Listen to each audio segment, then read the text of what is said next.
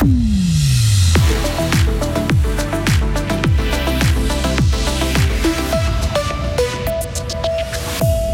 Les retraités ne verront pas leur rente augmenter. Le Parlement refuse de leur donner un petit coup de pouce. Les pompiers sont encore au front pour maîtriser le gros incendie qui a ravagé des caves à fromage dans le Giblou.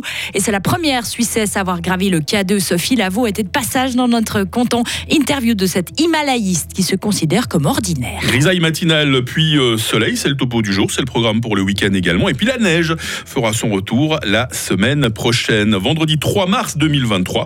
Bonjour Karine Baumgartner. Bonjour Mike, bonjour à toutes et tous. Mauvaise nouvelle pour les retraités. le Parlement refuse d'augmenter leur pouvoir d'achat. Le Conseil des États n'a pas voulu adapter hier les rentes AVS au coût de la vie, à savoir une hausse de 2,8%. Le national l'avait déjà refusé. L'idée venait pourtant à la base du Parlement qui avait chargé le Conseil fédéral d'élaborer un projet. Mais au moment de décider, les élus ont fait marche arrière. Selon la droite, la mesure aurait coûté trop cher avec des effets limités.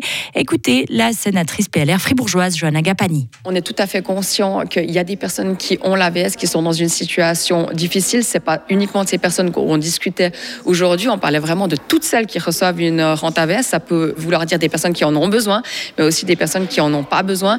Et aujourd'hui, avec la difficulté au niveau fédéral, bah, très difficile d'augmenter encore les dépenses à ce niveau-là. Surtout, le Conseil fédéral a fait une indexation au début de l'année 2023. C'est 30 francs de plus par mois pour euh, la rente minimale qui a été ajoutée. Et ça, j'estime que c'est une mesure qui était nécessaire, qui était souhaitable et puis qui était aussi finançable. Depuis le 1er janvier, les rentes AVS ont effectivement été indexées par le Conseil fédéral à 2,5%. Le Parlement prend en main le problème de la pénurie des médecins. Certains spécialistes pourront exercer même s'ils n'ont pas suivi de formation post-grade de 3 ans dans un établissement en Suisse. Cette exception vaut pour la médecine interne, la pédiatrie, la psychiatrie et la psychothérapie pour enfants. Le Conseil des États a décidé hier de suivre le national et d'accorder ces dérogations.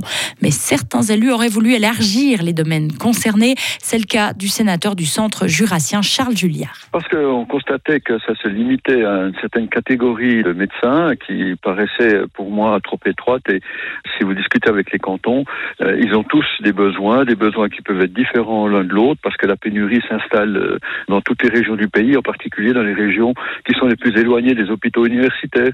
Et euh, ma proposition, c'était de dire, on ne limite pas certaines spécialités, mais on fait en sorte de donner la compétence au gouvernement cantonaux de pouvoir déroger à cette règle des trois ans pour les spécialistes ou même pour les généralistes euh, s'il y a véritablement pénurie sur leur territoire. Et ces exceptions pour faire face à la pénurie de médecins seront appliquées jusqu'à la fin 2027. Les pompiers ont travaillé toute la nuit. Pour maîtriser l'impressionnant incendie qui s'est déclaré hier dans les caves à fromage de Vuistornance en Ogo, 25 employés de l'entreprise ont dû être évacués. 7 d'entre eux ont été incommodés par la fumée et ont subi un contrôle. Les hommes du feu de Fribourg, Farvani et Chénance ont été déployés sur place, appuyés par ceux de Lausanne et de Neuchâtel pour transporter de l'eau. Le bâtiment s'est effondré en fin de journée et un point presse est prévu ce matin à 10h sur place. On vous donnera plus de détails à ce moment-là. Le millésime 2022 s'annonce prometteur dans notre canton. Malgré la sécheresse, les viticulteurs fribourgeois ont produit 840 000 litres de vin l'an dernier, en hausse de 79% par rapport à 2021, une année où la récolte avait été historiquement faible. C'est ce que montrent des chiffres publiés hier par l'Office fédéral de l'agriculture. Et à l'étranger, le bilan s'alourdit en Grèce après l'accident de train. Il passe à 57 morts. Pour rappel, mardi, deux trains ont circulé sur la même voie entre Athènes et Thessalonique avant de se heurter de plein fouet. Cet accident ferroviaire a provoqué la colère de la population grecque qui a organisé une manifestation hier. Et de son côté, le gouvernement grec a fait son mea culpa en reconnaissant des défaillances chroniques dans les chemins de fer. Elle a gravi les plus hauts sommets de la planète. Et les plus durs, c'est même la première Suissesse à avoir atteint le sommet du K2 qui culmine à 8611 mètres. Sophie Lavaux a donné une conférence mardi soir à Rue. L'Himalayiste était invité par le club des sorts optimistes de la Glane, un club pour mettre en avant les femmes. Et malgré ses exploits, Sophie Lavaux estime qu'elle est une femme comme les autres. Pourtant, elle a déjà atteint 12 des 14 sommets dépassant les 8000 mètres de la planète.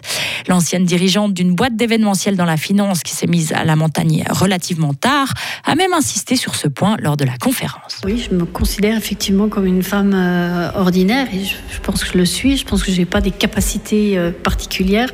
Je pense que je suis pas très douée non plus euh, en alpinisme d'une façon générale, donc il faut beaucoup travailler pour compenser tout ça, rester très modeste parce qu'on n'est vraiment rien par rapport à ces grands sommets, et puis et puis prendre du plaisir parce que le jour où on n'a plus de plaisir, il faut rester à la maison.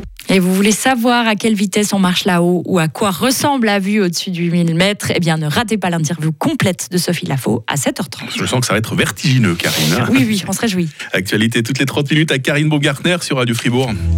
Retrouvez toute l'info sur frappe et frappe.ch.